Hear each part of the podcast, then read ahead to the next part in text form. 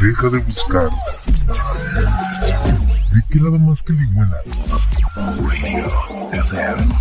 Ya está aquí. 3, 2, 1.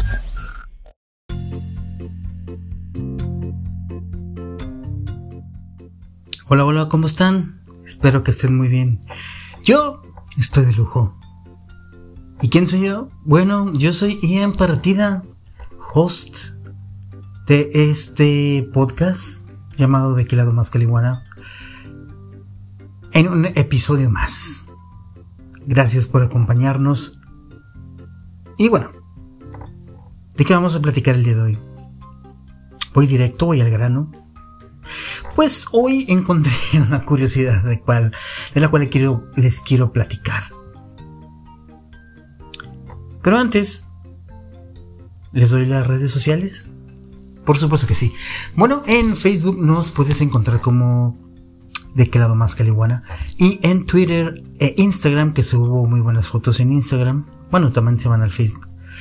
Em, Twitter e Instagram es arroba y en partida. Así es como me puedes encontrar, puedes seguirnos y hacer esto más choncho, más chido. Ok, Hoy te quiero platicar una curiosidad que encontré navegando por la internet. Y es de un parque muy curioso. Digo, en creo que en todas las ciudades del planeta hay parques de diversiones, parques temáticos, parques distintos. Pero este que te voy a platicar se pasa. Te voy a platicar del Action Park, como es su nombre original. Action Park o el parque de acción.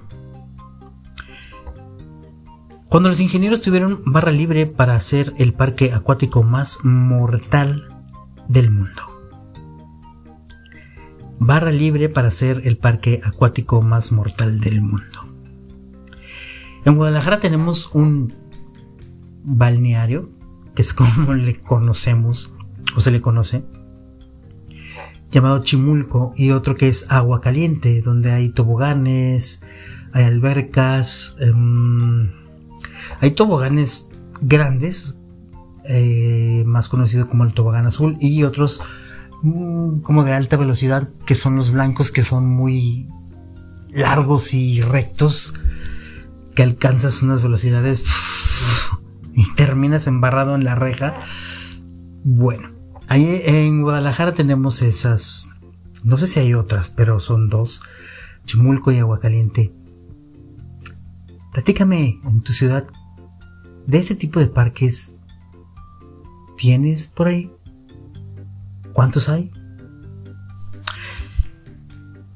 Fíjense que nada igualó el factor miedo de Action Park Alison, ah, perdón, es Alison Baker, actriz estadounidense de 42 años que trabajó en su adolescencia en este parque, explica para The New York, New York Times cómo una generación entera de neojerseitas,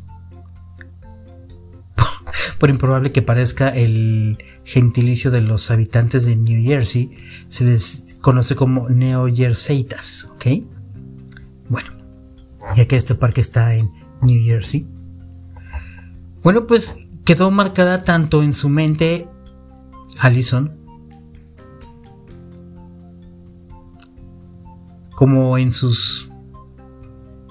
No, perdón, más bien dicho, a la gente, la generación de New Jersey quedó marcada tanto en su mente como en sus cuerpos por el parque de atracciones que nunca debió de existir.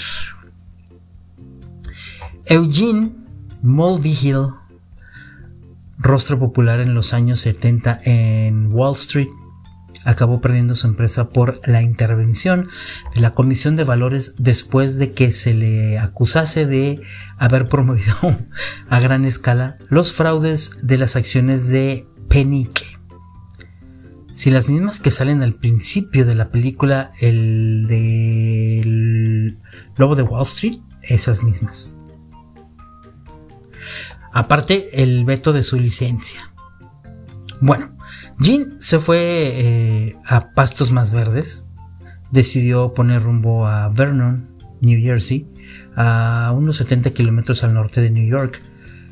Compró en 1978 un resort que. un resort de esquí más los terrenos colindantes con la idea de ampliar los beneficios. Si en invierno se podría esquiar, intentó incluso que se pudiese esquiar en meses posteriores con el ultraprocesamiento de nieve artificial sin mucho éxito. Desde ahí ya empezaban sus ideas locas. Bueno, en verano podrías ir a un parque acuático de próxima construcción. Pues por aquel año nacía Action Park. Mulvihill no era amigo de las regulaciones, o sea, no seguía las reglas, no creía en el valor de la intromisión gubernamental, tampoco creía en la ingeniería. Los diseños del recinto nunca estuvieron hechos por eh, reputados profesionales licenciados con experiencia en la creación de construcciones seguras. Según el propio hijo de Jean, todas las atracciones fueron propuestas del propio empresario, de los imaginativos empleados del parque o de un par de arquitectos eh, borrachines a los que los grandes em, pues ingenieros del sector tipo Disney o Six Flags pues habían rechazado. Y así pasó que Action Park se convirtió en un terreno de pruebas de las ideas más sagaces de la mente humana en cuanto a diversión. La más infame de todas sus propuestas fue el Cannonball. Es Cannonball Loop de unos 18 metros de altura. Este es un tobogán de agua cerrado que se asemeja a una pues a un popote torcido o una pajita torcida en un bucle de 360 grados y que no solo parece la idea de bombero que alguien escribiría en una servilleta de un bar, sino que en efecto así fue como se diseñó. Jean la atracción. Resulta que estaba en un bar bebiendo con algunos amigos y oh my god, se le ocurrió la gran idea de esta atracción, el Cannonball Loop. en una servilleta, sin cálculos, sin ingeniería, sin idea. Bueno, la idea sí la tenía. Bueno, iban probando, echaban los maniquíes en el tubo y mientras saliesen del otro lado, desfigurados, seguirían calibrando su construcción. Cuando consiguieron eh, de los dummies saliesen enteros, o sea, los maniquíes que salieran enteros, se ofrecieron a darle a los empleados pues un dinerillo extra si se animaban a tirarse de estos mismos toboganes para comprobar el efecto en personas de carne y hueso. En los casi 20 años de vida del parque, Cannonball Loop nunca consiguió estar abierto más de dos semanas seguidas. Pero en este reducido tiempo consiguió destruir las piñatas de un buen puñado de personas al abrir la compuerta superior del loop. Los trabajadores estaban acostumbrados a recoger los dientes que quedaban incrustados en el techo. Y mientras no estaba abierto, seguía siendo con su espectacular diseño una sobredimensionada metáfora de la experiencia que te esperaba en el resto de tu jornada mientras permanecerías ahí en ese balneario. ¿Qué tal? Una atracción llamada La Tumba. Eh, resulta que este resort tenía tres zonas. La de esquí, y toboganes de gran tamaño. La de agua y piscinas um, Motor World con sus coches car y motos marítimas, los empleados no solían pasar de los 25 años. ni qué decir sobre el, respeto a las leyes laborales, nada.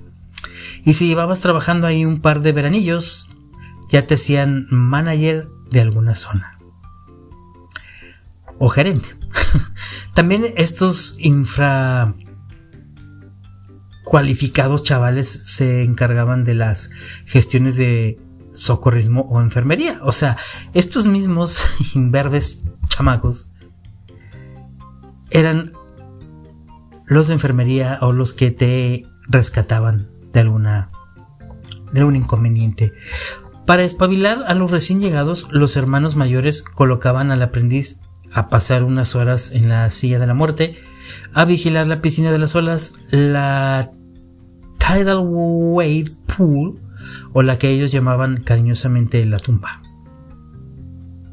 Bueno, aquí en esta temeraria atracción fue donde murió el primero de los seis individuos que a lo largo de la vida activa del parque se ha podido certificar que fallecieron ahí. Y decimos esto porque papá Jean se saltó a la, la, normativa sobre registros de accidentes sucedidos en sus instalaciones y con algunos de los muertos solo se certificó que habían ocurrido en Action Park después de varias apelaciones por las familias ya que este tipo pues las negaba. En la tumba, como en el resto de las zonas de juego, no había ningún control de, eh, de cantidad de personas. Así que mucha gente entraba por la sensación de reposo. La realidad es que las olas no actuaban como en alta mar. Y ahí una vez que te arrastraba hacia abajo, eh, pues la física acuática te forzaba a permanecer en la profundidad por más tiempo que el de tus pulmones, que el que tus pulmones pueden resistir. Y al haber tanta gente era casi imposible para los 12 socorristas, porque eran 12, 12 socorristas, que constantemente tenían que vigilar una atracción tan mal diseñada. Decían que en ahora, en una hora pico, podían sacarse unas 10 personas por hora. Bueno, imagínate nada más. Unas 10 personas por hora y entre tanta gente. Lo curioso es, bueno, para sacar a una persona que ya se está ahogando, para que se dieran cuenta. Cabe destacar que todos los empleados o todas las personas que entraban a ese Action Park podían beber cantidades exageradas de cerveza, porque había barra libre. Se dice también que en el fondo de ese parque una o dos personas eh, sufrían de choques eléctricos ya que por debajo pasaba el cableado eléctrico que hacía funcionar los abanicos porque esta alberca funcionaba con abanicos, o sea, con ventiladores que hacían el efecto de las olas. Y justamente pasaba por debajo de la alberca que una persona pisó un cable peladito y pues peló los dientes. Imagínate nada más. Precipicios artificiales de 10 metros de altura en los que la gente se tiraba de cabeza a un foso que aún no había sido despejado con los mm, desorientados tipos que se habían tirado antes, pues que la persona que ya iba en el tubo. Unas cuantas personas chocaban con otras en la alberca a la hora de caer y ya te imaginarás descalabrados, eh, fracturas de brazos, de piernas, de costillas. E, era. ¡Wow! había unas lianas a lo Tarzán con una ah, fuerza propulsora excesiva, toboganes con una física tan abrupta que sus participantes, sin saberlo, salían de ellos con el primer enema de sus vidas. Una imitación de unos rápidos que se quiso que fuesen tan vertiginosos como los reales y que por eso mismo ostentaba cifras récord de fémures, clavículas y resto de materias óseas fracturadas en las estadísticas internas del parque. Lagunas para las motos acuáticas llenos de culebras hambrientas con máquinas que había sido, habían sido trucadas para correr más de lo que se permitía, lo permitía el fabricante. O sea, todo, todo alterado, todo, wow. Bueno, pues la lista es larga. La filosofía, la filosofía de, de estos tipos siempre fue brindar la diversión al máximo y estar a tope de la adrenalina que fuese materialmente posible. Llegar hasta el límite mismo de la naturaleza sin provocar indefectiblemente una muerte instantánea, que está solo ocurrirse en raras excepciones. Una de muchas atracciones que quedó por el camino era una idea de una mente que está más allá que acá, en este mundo. Imagínate una bola de hámster, tamaño humano, en el que quedase fijado con arneses el pasajero. Ahora, mete esa bola en otra bola más grande que haga que todo rote mucho más.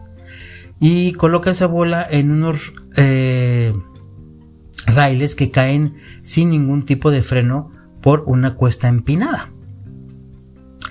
El proyecto solo se abandonó porque los rieles se rompían cada vez que caía una de sus esferas por ella, lo cual significa que estaba súper pesado. Esto, esta bola más bien parece una, un tipo de ovni. Voy a poner las fotos en Facebook por si las quieres checar. Está, oh Dios. Otro plan sagaz. Este sí llevado a cabo. El empresario pensó que lo mejor que podía colocarse al lado de la zona de karting era una gran carpa de cervecería que servía constantemente a todas horas y en la zona de conducción. Salvo que caminases haciendo heces, no había ningún tipo de control de la alcoholemia que ahí dentro se gestaba. No solo para eh, las personas, los clientes, vaya, sino para los empleados también. Imagínate eso.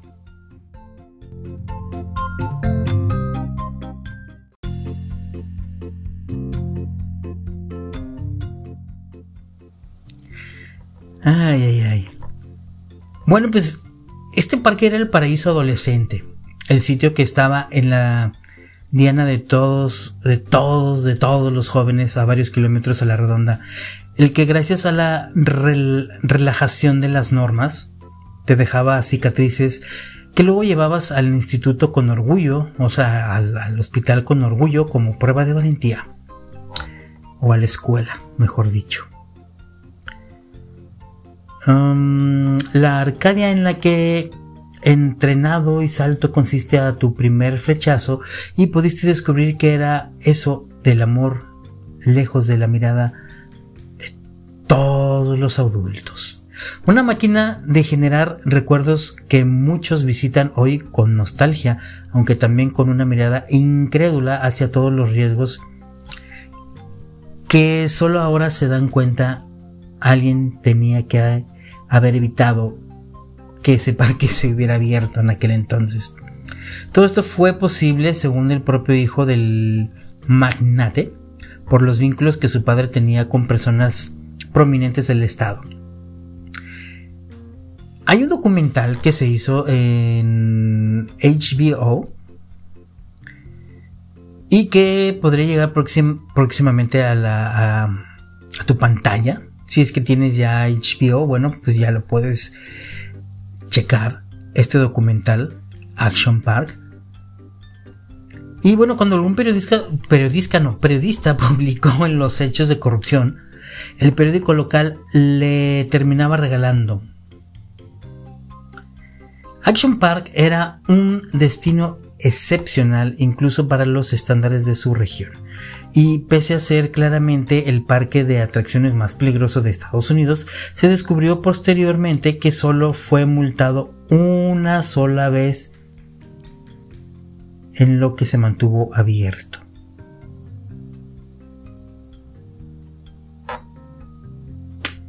Hubo un punto en el que el goteo de malas noticias fue imparable. Quejas, demandas, hospitalizaciones no paraban. Las condiciones cerebrales, las personas que acababan paralíticas o muertas, se hacían insoportables. Así todo, fue la falta de inversiones, perdón, de inversores que refinanciasen los agujeros de la empresa los que terminaron por tumbar el mito. Action Park terminó cerrando sus puertas para siempre en 1996. Pero ahora sí que como dice nuestro querido presidente, yo tengo otros datos. y te voy a platicar. Ay, ¿cómo ves esto de Action Park? Está de Lucas. Digo, en Selva Méxica hay. Pues. Si hay eh, algunos juegos loquillos, hay algunas donde te puedes dañar. Incluso en, en agua caliente de Chimulco, no recuerdo, hay un barril, un barril grandísimo donde te puedes subir a correr, pero si pierdes el equilibrio, si pierdes la concentración, caes al suelo y te puedes lastimar bastante bien. Eh, no sé, fuera de eso no hay... Eh, bueno, el tobogán, fíjate que el tobogán, yo recuerdo que varias personas se salían de hecho, un amigo mío de la primaria terminó muerto en, ese tobogán.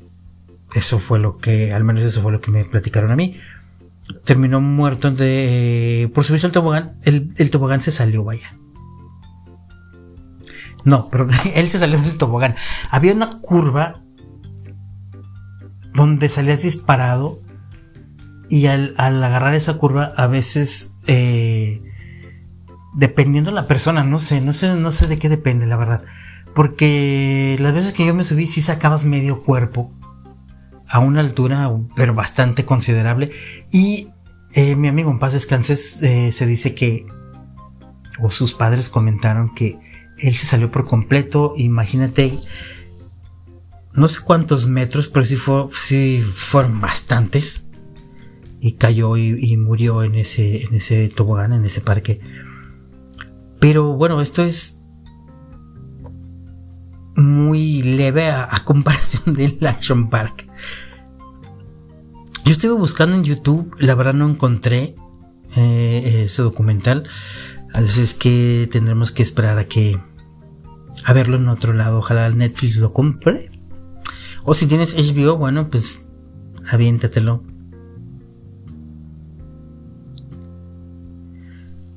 Bueno, se dice que eh, había cerrado Action Park para siempre, pero no fue así. No, no fue así. Te voy a decir. fue abierto primeramente en 1978 hasta 1996 y fue reabierto en el 2014 Nomás para que te des un quemón. La reapertura fue en el 2014. Entonces, no fue cerrado por completo, no fue cerrado para siempre. Así es que en el año 2014, no sé si a la fecha siga abierto, pero bueno, este parque sí, wow. Aquí tengo Déjame checar.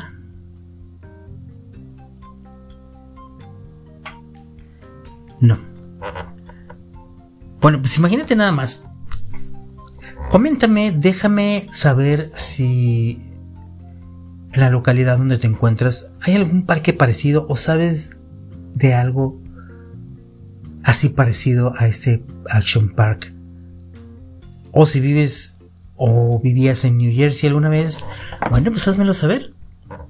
Hay muchas, ahorita las personas que disfrutaban de este parque, bueno, pues ahorita son personas ya mayores, adultas. Es... wow, es, es, este es increíble este parque. Ay, no. Vamos a platicarte de otra curiosidad.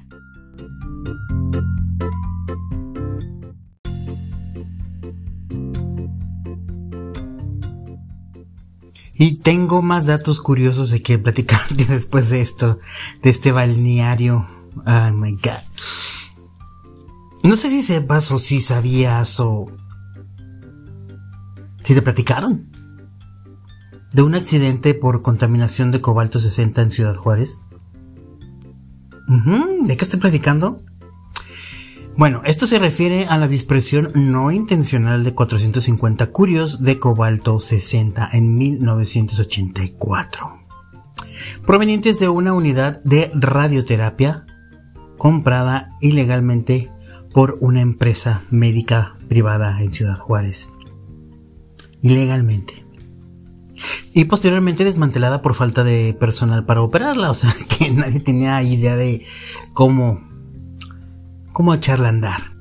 Bueno, el, material radioactivo terminó en un depósito de chatarra, donde fue fundido con otros metales y produjo cerca de 6.000 toneladas de varilla contaminada. Sí, varilla para construir casas.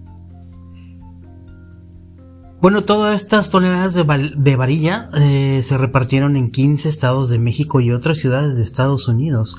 Se estima que unas 4.000 personas fueron expuestas a la radiación como consecuencia de este accidente. Bueno, cabe mencionar que Curios es una medida para lo que es el pues este cobalto que es una radioacción, una radio material radioactivo, vaya. En, exactamente en, noviembre de 1977, el Centro Médico de Especialidades, un hospital privado allá en Ciudad Juárez, Chihuahua, compró una unidad de radioterapia con una fuente de cobalto 60, el cual introdujo a México sin cumplir con la normatividad vigente, o sea, sé que por debajo del agua. Si te preguntas qué es cobalto 60, ok, eh, es un isótopo radioactivo sintético de cobalto con un periodo de semidesintegración de 5,27 años.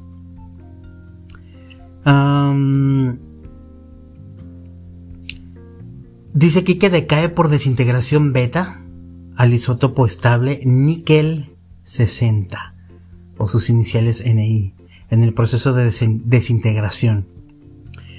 Bueno, el cobalto 60 emite un electrón con una energía de 315 Kelvin y luego el núcleo activado de eh, níquel emite dos rayos gamma con energías de 1,17 y 1,33 Melvin respectivamente. La ecuación de la captura neutrónica y desintegración es la siguiente. El isótopo de cobalto 60. Bueno, el símbolo es 60CO. Neutrones tiene 33 y protones 27. Nada más un dato para que estés conmigo en qué es el cobalto 60.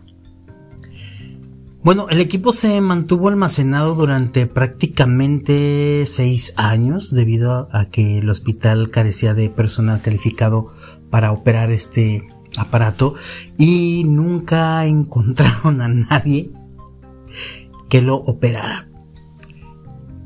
Lo compran clandestinamente y pues obviamente cuando tú compras un aparato de estos o cualquier tipo de máquina o de estos que te salen caritos, de esas máquinas caras, pues viene un manual o la empresa que te lo vende va y te te capacita para que puedas utilizar estos, estas máquinas. En este caso, como fue por debajo del agua, pues se quedaron sin el cómo utilizarla. Quisieron que le saliera barato y le salió caro. Entonces, Vicente Sotelo Alardín quien era empleado en aquel entonces de este centro médico, a petición del jefe de mantenimiento del hospital, desmanteló esta máquina el 6 de diciembre de 1983 para venderla como chatarra en el depósito conocido como Yonke Phoenix.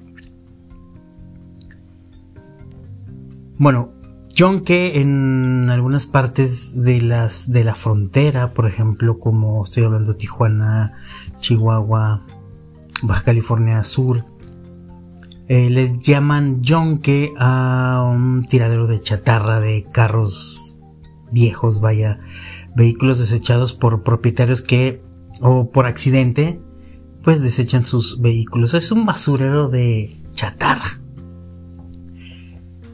Entonces, Sotelo desarmó el cabezal y extrajo un cilindro que contenía la fuente de cobalto 60. Posteriormente, cargó el material en su camioneta, donde perforó el cilindro, provocando que algunos gránulos de cobalto 60 se dispersaran en el vehículo. La camioneta contaminada con los gránulos sufrió una falla mecánica y permaneció varada cerca del domicilio de Sotelo, allá en Ciudad Juárez, durante 40 días. Por su parte, el Yonke Fénix, el uso de electroimanes para la manipulación de la chatarra, ya es que tienen unos imanes grandísimos para mover los automóviles que van a compactar. Bueno, esta, estos electroimanes provocó que los gránulos de cobalto 60 se esparcieran por el patio, ocasionando que estos fueran atraídos por los campos magnéticos de otras grúas y se mezclaran con otros metales. Esta chatarra radioactiva fue enviada a dos fundiciones Aceros de Chihuahua o Achiza, una fábrica de varilla de construcción en la capital del estado, y Falcon, fabricante de soportes para mesa. Se estima que para enero de 1984 la varilla y los soportes resultantes ya habían sido exportados perdón, a Estados Unidos y al interior de México. El 16 de enero de 1984, el Laboratorio Nacional de los Álamos, ubicado en Nuevo México, Estados Unidos, detectó la presencia de radiactividad. Yo pensaba que se decía radioactividad, pero es radiactividad en las inmediaciones. El detector se disparó porque un camión que transportaba varilla producida por la empresa Achisa se había extraviado y pasó cerca del laboratorio las autoridades de Estados Unidos concluyeron que la varilla activó la alerta y decidieron notificar el 18 de enero a la Comisión Nacional de Seguridad Nuclear y Salvaguardas, por sus siglas SNSNS. La comisión confirmó una amplia dispersión de material radioactivo y ordenó a Achisa suspender la distribución de varilla fabricada hasta verificar que no se encontrara contaminada. Las autoridades mexicanas también procedieron a la clausura del yonque. El 26 de enero de 1984, el personal de la SNSNS detectó una camioneta abandonada que emitía niveles de radiación de hasta mil roentgens. ¿Qué es esto? ¿Roentgens o roentgens o roentgens? no sé cómo pronunciarlo Rutgen, ok, el Rutgen es una antigua unidad utilizada para medir el efecto de las radiaciones ionizantes. Se utiliza para cuantificar la exposición radiométrica, es decir, la carga total de iones liberada por unidad de masa de aire seco en condiciones estándar de presión y de temperatura. Establecida en 1928, toma su nombre de Wilhelm Röntgen, el distribuidor de los rayos X, en la actualidad, la unidad preferida para medir esta magnitud es el coulomb o el kilogramo. Cabe destacar que un Röntgen equivale a la exposición de una unidad electrostática de carga liberada en un centímetro cúbico de aire. En las unidades del SI es la exposición recibida por un kilogramo de aire si se produce un número de pares de iones equivalente a 2.58 electrones.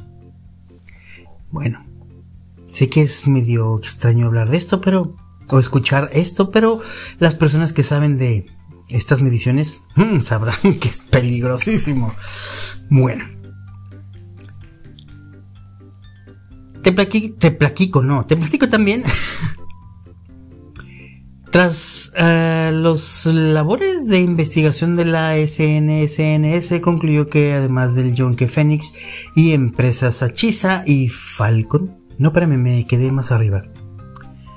Después de haber platicado en los Rodgens, ya que el vehículo, este vehículo, la pickup blanca, se encontraba en una zona densamente poblada, fue remolcado por una grúa hasta el parque El Chamizal. Gracias a la camioneta, la comisión dio con Vicente Sotelo, quien confirmó ser dueño y aclaró que procedía del Centro Médico de Especialidades. Tras las labores de investigación de la SNSNS, concluyó que además del Yonke Phoenix y la empresa Achisa y la otra Falcon, otras tres compañías habían recibido material contaminado. Fundival, localizada en Gómez Palacio Durango, Alumetales de Monterrey, Nuevo León y Duracero en San Luis Potosí, San Luis Potosí. Además, se calculó que se habían producido 30.000 bases para mesa y por ahí de unos 6.600 toneladas de varilla con material contaminado. What? Los trabajos de descontaminación iniciaron el 20 de enero de 1984, dos días después de que la SNSNS fue notificada por las autoridades estadounidenses. Entre el 8 de febrero y el 14 de abril se realizaron labores de localización y confinamiento de material contaminado en el Yonke Phoenix. Durante esos meses también se efectuaron trabajos de descontaminación en la empresa Achisa y Falcon. Además de iniciar la detección de cargamentos con varilla contaminada en 17 estados de la República. La comisión logró recuperar unos 2.360 toneladas de varilla sin utilizar, además de que recorrió más de 17.000 construcciones y determinó la demolición de 814 inmuebles. Sin embargo, en junio de 1984 aún habían mil toneladas de varilla contaminada sin localizar. Mil toneladas. Que fueron repartidas en los estados de Chihuahua, Sonora, Sinaloa, Baja California, Baja California Sur, Coahuila, Nuevo León, San Luis Potosí, Guanajuato, Jalisco, Zacatecas, Tamaulipas, Querétaro, Durango e Hidalgo. La SNSNS también logró recuperar la totalidad de las 30.000 bases para mesa contaminadas, además de 90% de las 1.000 toneladas de varilla contaminada que fueron exportadas a Estados Unidos. Sin embargo, la labor de recuperación de varilla fue más complicada en otros estados. En Sonora se identificaron unos 434 toneladas de varilla diseminadas a lo largo del estado, incluida la capital de Hermosillo, en Hidalgo se recibieron 80 toneladas que se distribuyeron entre nueve municipios, mientras que 42 toneladas fueron recuperadas de las ciudades de Zacatecas y Fresnillo. En dichos estados también se ordenó la demolición de cientos de bardas y viviendas construidas con estos materiales contaminados. ¡Wow! En febrero de 1984, la SNSNS identificó un periodo, perdón, un predio en el desierto de Samalayuca, próximo a la estación desierto del ferrocarril Chihuahua Ciudad Juárez, por la construcción de un cementerio donde alojar el material. De este modo, las varillas que fueron recolectadas en Chihuahua se almacenaron en septiembre de 1984 en un lugar denominado como la Piedrera mientras que para el material recolectado en otras zonas se optó por los cementerios de Maquixco en el Estado de México y uno cercano a Mexicali, Baja California, donde se depositaron 70 y 115 toneladas de varilla, respectivamente. Durante, no, perdón, de acuerdo con las cifras de la SNSNS, se almacenaron en la Piedrera unos 2.930 toneladas de varilla contaminada, 1.738 toneladas de material contaminado en proceso, 200 toneladas de bases metálicas, 1.950 toneladas de chatarra contaminada, 860 toneladas de contenedores con gránulos y o material contaminado y 29.191 toneladas de tierra, escoria y plasta contaminada. ¡Wow! Ya para el año de 2001, un reportaje del Universal causó que 110 toneladas de residuos radiactivos derivados del incidente de Ciudad Juárez se mantenían al aire libre. No, voy a leer bien. en el 2001, un reportaje de El Universal acusó que 110 toneladas de residuos radioactivos derivados del incidente de Ciudad Juárez se mantenían al aire libre. Las varillas estuvieron en la Sierra de Nombre de Dios en 1985 y 1998, para luego ser trasladadas a Samalayuca, donde se mantenían sin el debido resguardo. Porque México, ¿no? Ay. En el 2004, un análisis de la Universidad Nacional Autónoma de México reveló que los niveles de radiación en Samalayuca aún eran alarmantes y criticó que los residuos se conserven sin las medidas de contención adecuadas. Según el informe de 1985 de la SNSNS, alrededor de 4.000 personas resultaron expuestas a la radiación de cobalto 60 como consecuencia del incidente. Se calcula que casi 80% de las personas recibió una dosis menor a las a los 500 MREM equivalente a 0.005 primeramente voy a checar qué es MREM digo para que todos estemos en en el mismo renglón. El red gen equivalente eh, más bien dicho es red gen Equivalent Man. Es una unidad de medida para indicar la peligrosidad de una radiación que debe su nombre al físico alemán Wilhelm Rodheim, que hemos platicado anteriormente. Es una unidad, una unidad física en desuso en la mayoría de los países, menos en los anglosajones, aunque se, está, ah, se están adaptando. Sus mediciones son energía sobre masa, al igual que el Sievert. Ok.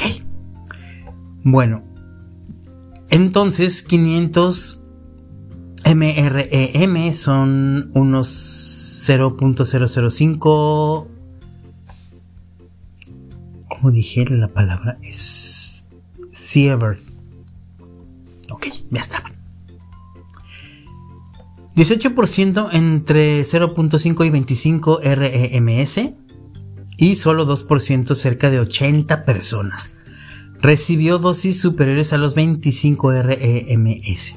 De estos 5 personas recibieron una dosis entre 300 y 700 REMS o REMS, vamos a llamarles.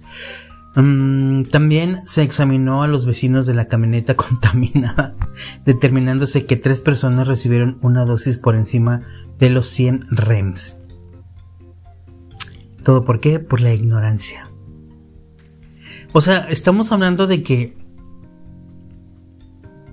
Chihuahua, Samalayuca, se convirtieron en un Chernobyl mexicano. ¿Puedes imaginarte? Bueno, ahora nos pondremos a pensar. De todos los estados que yo mencioné, de todas las ciudades, como si tú vives en Chihuahua, Sonora, Sinaloa, Baja California, Baja California Sur, Coahuila, Nuevo León, San Luis Potosí, Guanajuato, Jalisco, Zacatecas, Tamaulipas, Querétaro, Durango e Hidalgo, Samalayuca. Nuestras casas habrán sido hechas con varillas contaminadas por cobalto 60. Gracias a la ineptitud de muchos. La pregunta queda en el aire. Yo soy en partida, esto fue de que la más caliguana, con estas curiosidades o deberíamos llamarlas estupideces de la humanidad. Síguenos, comparte y demás. Esto fue de que lado más en el podcast orgánico en las curiosidades de la vida.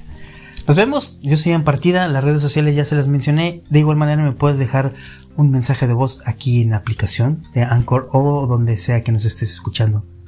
Lo puedes hacer. Bye.